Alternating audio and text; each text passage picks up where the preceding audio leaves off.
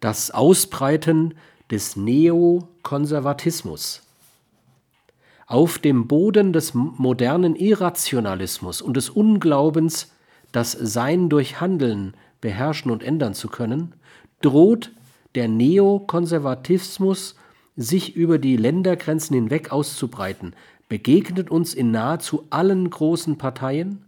wenn schon sich der Neokonservativismus in den USA sehr viel anders an den Erfahrungen der eigenen politischen Geschichte bricht als in Deutschland. Es ist nicht zu übersehen, dass der Neokonservatismus als Ideologie intellektuell anspruchsvoller ist, als die Reden der genannten Politiker vermuten lassen. Wir wollen in unseren Darlegungen zum Neokonservativismus vor allem dem von Iring Fetscher herausgebenden Buch Neokonservative und neue Rechte folgen